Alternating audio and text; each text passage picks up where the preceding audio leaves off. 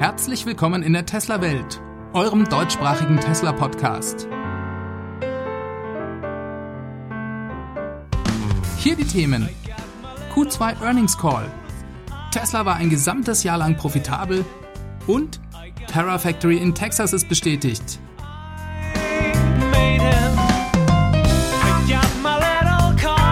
Mein Name ist David und dies ist die Folge 127.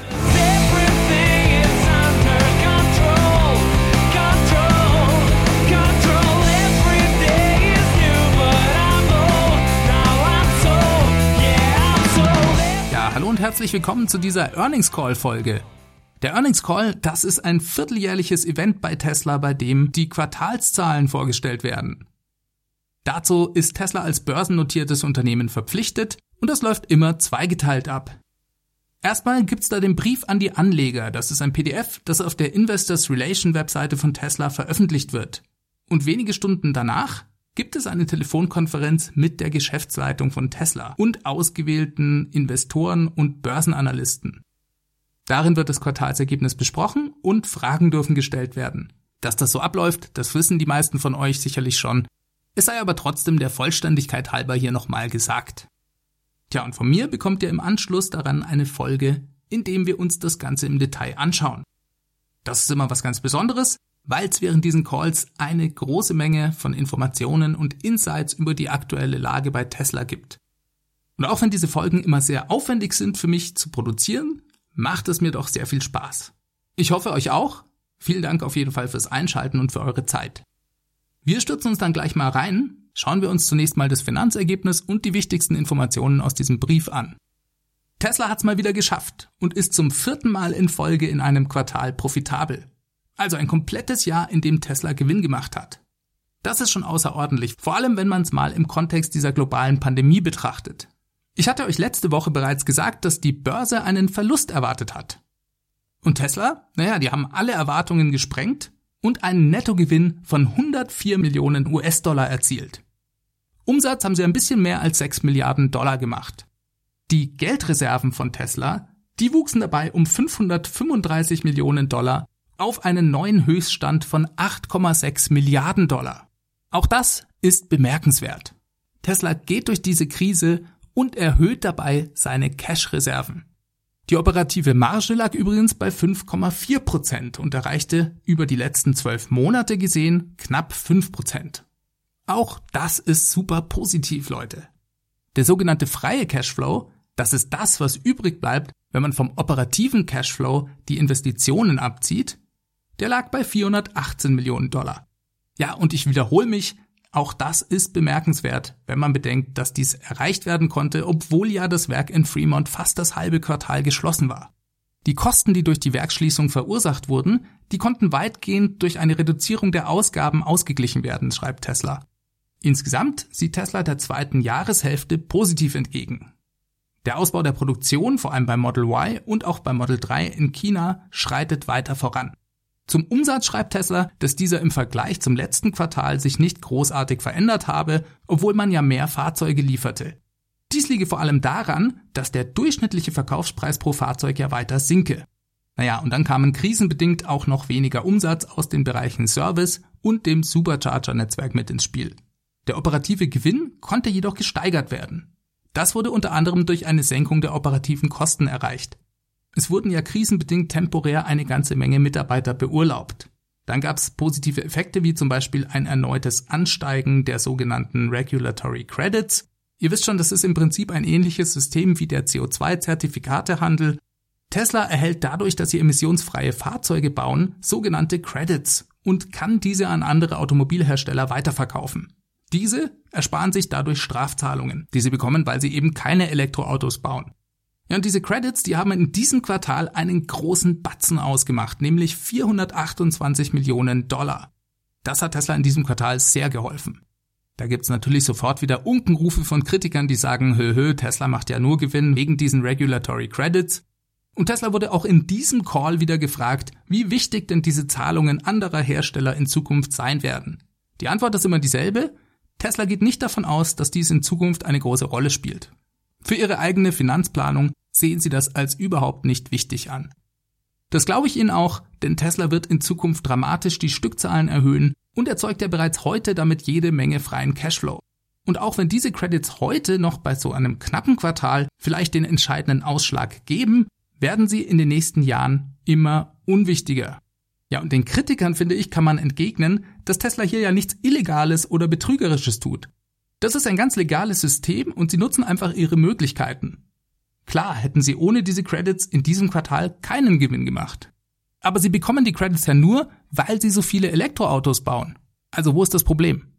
Positiv ausgewirkt haben sich auch noch 48 Millionen Dollar, die Tesla sich gut schreiben durfte, da sie im Bereich Full Self-Driving die Ampel- und Stoppschildererkennung eingeführt haben.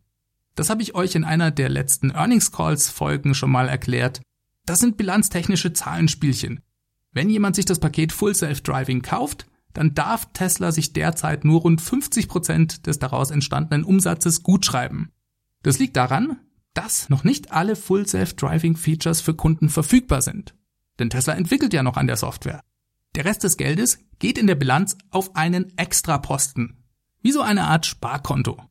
Und immer wenn Tesla neue Features veröffentlicht, dürfen sie sich einen Teil aus diesem Topf als Umsatz gutschreiben. Das waren in diesem Quartal 48 Millionen Dollar.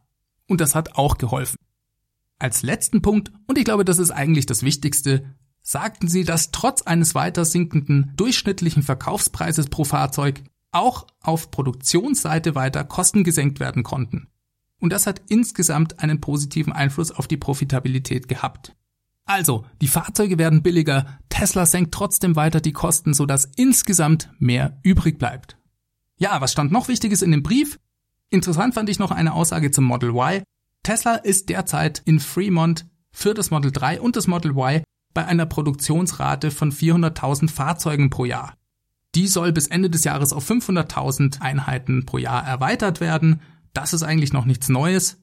Interessant fand ich aber, dass sie sagten, dass sie beim Model Y bereits am Maximum der installierten Kapazität im zweiten Quartal angekommen sind. Sie müssen also die Fabrik ausbauen, um noch mehr Model Y herstellen zu können. Das tun sie ja auch gerade. Diesen wöchentlichen Output, den hätten sie beim Model 3 erst nach neun Monaten erreicht. Sie haben also in vier Monaten das geschafft, was beim Model 3 neun Monate gedauert hat. Im Bereich Tesla Energy gab es noch zu vermelden, dass das Megapack zum ersten Mal in diesem Quartal profitabel war. Tesla schafft es nicht genug davon zu bauen, die Nachfrage ist enorm, an der Skalierung wird weiter gearbeitet. Jo, das waren für mich die Highlights aus dem Anlegerbrief. Jetzt schauen wir uns mal an, was im Anschluss in dieser Telefonkonferenz gesagt wurde. Wie immer wurde der Tesla Earnings Call mit einer Art Zusammenfassung des Quartals eröffnet. Elon bedankte sich bei seinem Team für die herausragende Leistung und sagte, dass Tesla seine Lieferzahlen in der ersten Jahreshälfte steigern konnte, während der Rest der Automobilindustrie im Durchschnitt ein Minus von 30 Prozent sah. Dann stellte gleich zu Beginn des Calls Elon eine Sache klar. Die nächste Gigafactory oder besser gesagt Terrafactory wird in Austin, Texas gebaut. Das ist jetzt offiziell. Es wird Teslas bisher größte Fabrik werden, mit vier Fahrzeugprogrammen. Das Model 3 wird dort gebaut, das Model Y, dann selbstverständlich der Cybertruck und der Tesla Semi-Truck. Letzterer bekommt damit endlich eine offizielle Heimat. 2021 geht die Produktion des Semis los, genauso wie beim Cybertruck. Elon sagte über den neuen Standort, dass er als ökologisches Paradies geplant werde mit Schmetterlingen, Rad- und Wanderwegen direkt entlang des Colorado Rivers. Der grenzt nämlich an das Grundstück an. Und das Gelände soll für die Öffentlichkeit zugänglich sein. Die Fabrik als Freizeitattraktion also. So wie sich das für mich anhört, wird das Werk viel größer als Fremont werden. Platz ist in jedem Fall in Hülle und Fülle. Und Elon hat in der Vergangenheit im Zusammenhang mit diesem Standort ja bereits den Begriff der Terra Factory geprägt. Das scheint im wahrsten Sinne des Wortes geplant zu sein. Sehr nett im Übrigen empfand ich Elons Erwähnung von Tulsa. Das ist die Stadt, die neben Austin, Texas noch im Rennen um diesen nächsten Standort von Tesla war. Die hatten sich wirklich ins Zeug gelegt und viele zum Teil spektakuläre Aktionen in den letzten Wochen geplant, um Teslas bzw. Elons Aufmerksamkeit zu gewinnen. Er honorierte diese Anstrengungen und sagte, dass Tesla in Zukunft Tulsa für weitere Standorte besonders berücksichtigen werde. Fand ich super nett von ihm, hätte er nicht machen müssen. Und ich denke, den Leuten in Tulsa hilft es vielleicht ein wenig über diese Enttäuschung hinweg, dass es bei diesem Mal nicht geklappt hat. Ganz Tesla typisch wird auch in Texas Vollgas gegeben. Die Bauarbeiten haben am letzten Wochenende begonnen, sagte Elon. Es gibt auch bereits erste Drohnenvideos im Netz dazu. Ja, und das müssen sie auch, denn Elon wollte ja sogar noch bis Ende des Jahres eine erste Fertigungslinie für das Model Y dort in Betrieb nehmen. Auch wenn es nur um das Zusammenbauen der Fahrzeuge in einem ersten Schritt geht und nicht alle Teile sofort vor Ort hergestellt werden, sind fünf Monate doch ein ziemlich wahnsinniger Zeitplan. Informationen gab's auch zum neuen Roadster. Den möchte Tesla vermutlich in Kalifornien bauen. Der Zeitrahmen hat sich nicht wirklich geändert. Auch da sprechen wir von 12 bis 18 Monaten. Wir wissen ja, dass der Cybertruck vorher kommt. Ich denke, das wird dann 2022. Im Anschluss redete Elon über Tesla Energy. Er sagte, Tesla habe jetzt das günstigste Solarangebot in den USA am Start. 30% günstiger als der US-Durchschnitt. Tesla Solarpaneele kosteten jetzt nur noch 1,49 Dollar pro Watt. Ich meine, er hat Nachsubventionen gesagt. Im Brief stand davon nichts. Und das Produktangebot werde später im Jahr sogar noch besser. Was meint er damit? Mir ist das nicht so ganz klar. Bezieht er das vielleicht auf die Funktionalität und zum Beispiel das Zusammenspiel zwischen Powerwall und Photovoltaik? Werden wir mal sehen. Die Entwicklung der Solarsparte bei Tesla bleibt auf jeden Fall ein spannendes Thema. Im Q2 ist die installierte Kapazität zwar auf ein neues Tief gefallen, angesichts der Schwierigkeiten durch die Pandemie, sicherlich aber keine Überraschung. Als Lichtblick wurde bei den Installationen des Solar Roofs im Vergleich mit dem ersten Quartal eine Verdreifachung erzielt, vermutlich aber eben von einem sehr niedrigen Wert im Q1 ausgehend. Für diesen Bereich gibt's also ein enormes Potenzial und noch viel Luft nach oben. Dann ging's um das Paket Full Self Driving. Tesla führt gerade Tests für den Einsatz von Autopilot im Stadtverkehr bei engen Straßen und Kreuzungen durch. Elon sagte, Autopilot sei profoundly better, also bei weitem besser, als man denken oder heute realisieren würde. Er könne schon fast von seinem Haus ins Büro fahren, ohne auch nur ein einziges Mal eingreifen zu müssen. Und da seien Baustellen dabei und sich ändernde Fahrsituationen. Das wäre auch der Grund, warum er zuversichtlich ist, dass alle technischen Voraussetzungen für das volle autonome Fahren bis Ende des Jahres erfüllt sein werden. Er fasste das zweite Quartal dann nochmal zusammen. Es ist das erste Mal, dass Tesla über vier Quartale, also ein ganzes Jahr lang profitabel ist. Eine Riesenleistung des Teams. In den nächsten 12 bis 18 Monaten werde man drei neue Fabriken haben. Da musste ich ehrlich gesagt kurz stutzen, denn was meint er denn damit? Kommt da vielleicht noch ein weiterer Standort hinzu? Ja, aber ich denke, er meint mit den drei Standorten Texas, Berlin und die Erweiterung der Gigafactory Shanghai um die Model Y Produktion, denn die ist größenmäßig wie eine zweite Gigafactory in Shanghai. Und er hat für mich ein bisschen zu selbstverständlich von dieser Zahl 3 gesprochen. Würde Tesla noch eine weitere Fabrik, zum Beispiel in Asien, in diesen 12 bis 18 monatigen Zeitraum bauen wollen, dann hätte er sich, glaube ich, ein bisschen anders ausgedrückt. Und er hat ja auch nur gesagt, dass sie in diesem Zeitrahmen drei neue Fabriken haben werden, also fertig haben werden. Ist ja nicht ausgeschlossen, dass sie im selben Zeitraum unter Umständen noch weitere ankündigen könnten. Naja, auf jeden Fall habe ich das so verstanden. Ich kann mich natürlich auch täuschen. Über den Battery Day sagte Elon in seiner Zusammenfassung, es werde die Leute überraschen, wie viel es da zu sehen gebe. Auch das fand ich interessant. Er war ja auch sehr darauf erpicht, dass dieses Event nicht nur als Online-Event stattfindet. Ihm ist es wichtig, dass die Leute physisch seine Präsentation erleben können. Naja, und das deutet für mich umso mehr darauf hin, dass Tesla einerseits viele verschiedene Themen am Battery Day zeigen möchte, aber dass es unter Umständen auch sehr beeindruckend sein wird, zum Beispiel die erwartete eigene Produktionslinie für die Batteriezellen live zu erleben. Denn, das wissen wir alle, es gibt Dinge, die kommen auf einem Video einfach nicht gleich rüber. Und für Elon ist die Produktion, also das Manufacturing an und für sich, das entscheidende Thema bei Tesla. Darin sieht er langfristig den wichtigsten Wettbewerbsvorteil, den Tesla zukünftig haben wird. Es sind nicht die Produkte, sondern die Kapazität, diese effizient und kostengünstig herzustellen. The machine that makes the machine. Das ist das eigentliche Produkt bei Tesla. Gefragt nach der Produktionskapazität der neuen Gigafactory in Texas, da wollte Elon nicht so richtig mit der Sprache rausrücken. Er nannte hier keine Zahl, sondern sagte lediglich, dass es sich um das bisher größte Grundstück für einen Tesla-Standort handle. Das sagt, glaube ich, auch schon alles. Diese Tesla-Fabrik wird gigantisch. Ist, glaube ich, auch nicht verwunderlich.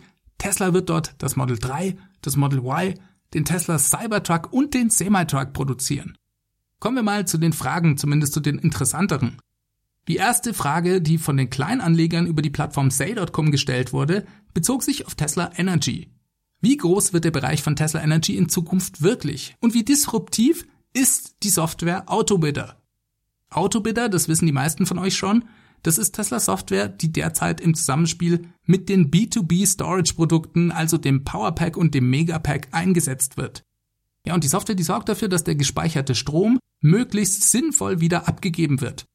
Sinnvoll bedeutet hier, mit dem Ziel, zum Beispiel Lastspitzen im Stromnetz auszugleichen, aber auch gleichzeitig möglichst gewinnbringend für den Betreiber den Strom abzugeben. Zu dem ersten Teil der Frage nach der Größe sagte Elon, dass er schon öfters in der Vergangenheit betont habe, dass dieser Geschäftsbereich in Zukunft mindestens genauso groß werde wie der Automobilbereich. Das müsse er auch, denn Tesla wolle ja den Übergang zur nachhaltigen Energie beschleunigen. Und da reicht es eben nicht alleine, viele elektrische Autos zu bauen, sondern die Themen Energiegewinnung und Speicherung sind mindestens genauso wichtig. Und aus diesem Grund müssen letztere Bereiche zwangsläufig riesig werden. Dann meldete sich noch Drew Berglino, das ist der CTO von Tesla, zu Wort. Er sagte, Autobidder sei im Prinzip Autopilot für Energiespeicher. Den Vergleich fand ich gut und interessanterweise sprach er hier vom Megapack, Powerpack und Powerwall im selben Atemzug. Autobidder wird im Moment nur im B2B-Bereich eingesetzt. Für die professionellen Storage-Produkte bei Tesla. Ich würde mich überhaupt nicht wundern, wenn wir hier schon bald auch von Autobidder im Privatkundenbereich, also im Zusammenhang mit der Powerwall und vielleicht sogar mit Vehicle to Grid hören werden. Denn Elon sagte ganz klar, Autobidder funktioniere im Prinzip mit allen Speicherlösungen von Tesla, also mit dem Megapack, dem Powerpack und der Powerwall. Und theoretisch sogar mit Produkten anderer Hersteller, also Third-Party Solutions. Und Drew Berglino, der fügte hinzu, ja, das funktioniere mit zentralen und dezentralen Speichern.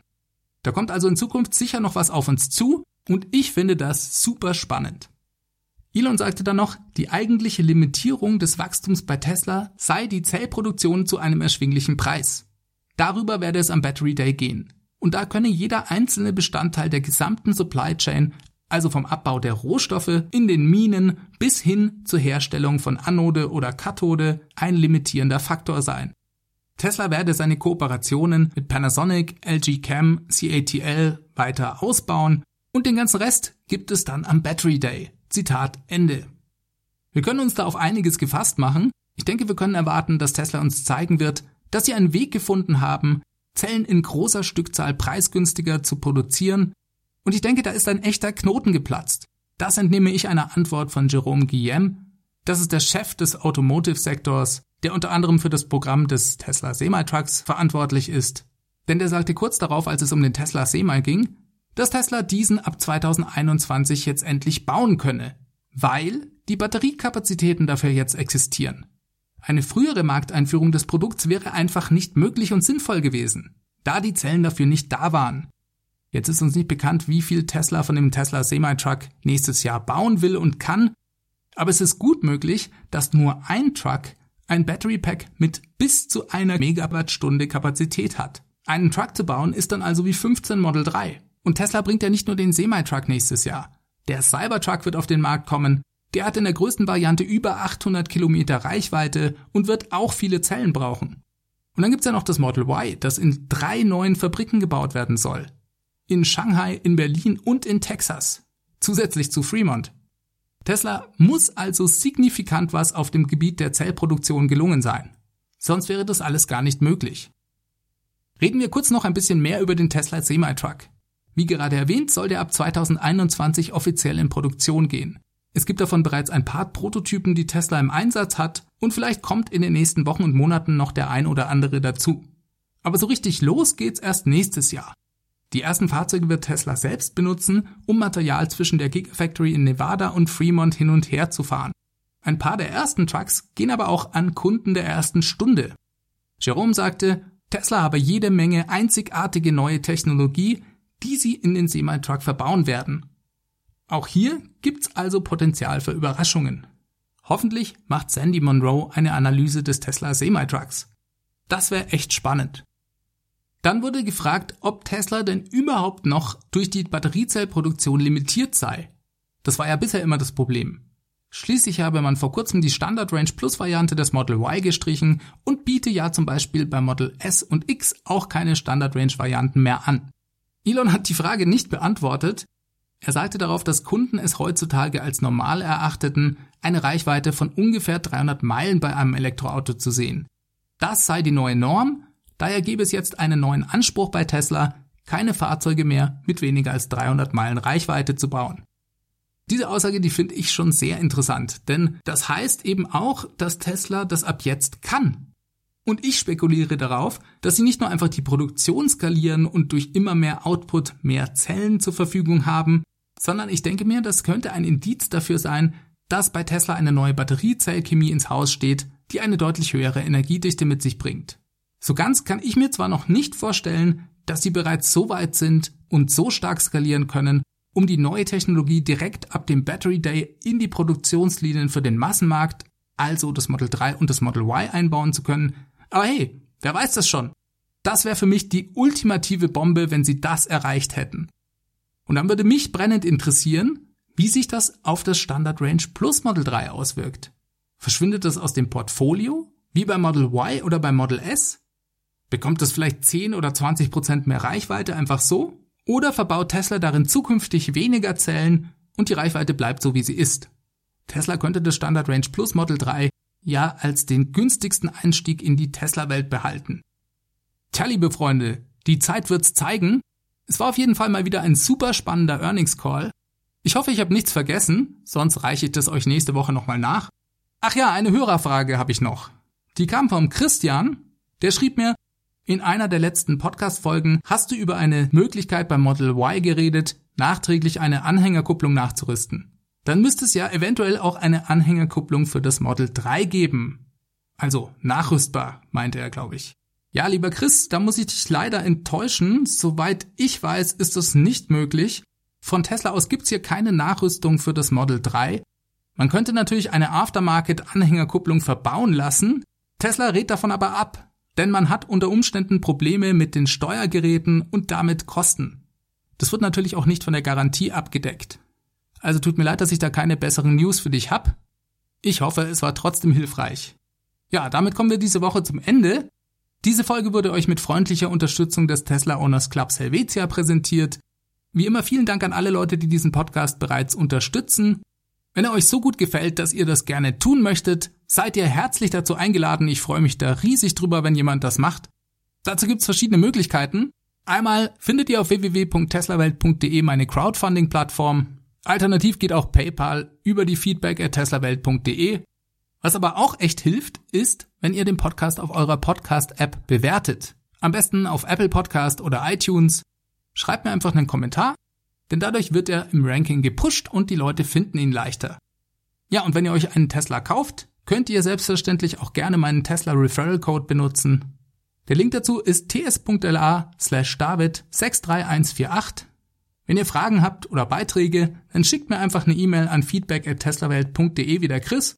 Das ist eine super Möglichkeit hier mitzumachen das geht auch per Sprachnachricht, einfach mit dem Handy aufnehmen und auch an die E-Mail-Adresse schicken oder ihr ruft die Tesla Welt Hotline an. Das ist die 0211 9763 2363.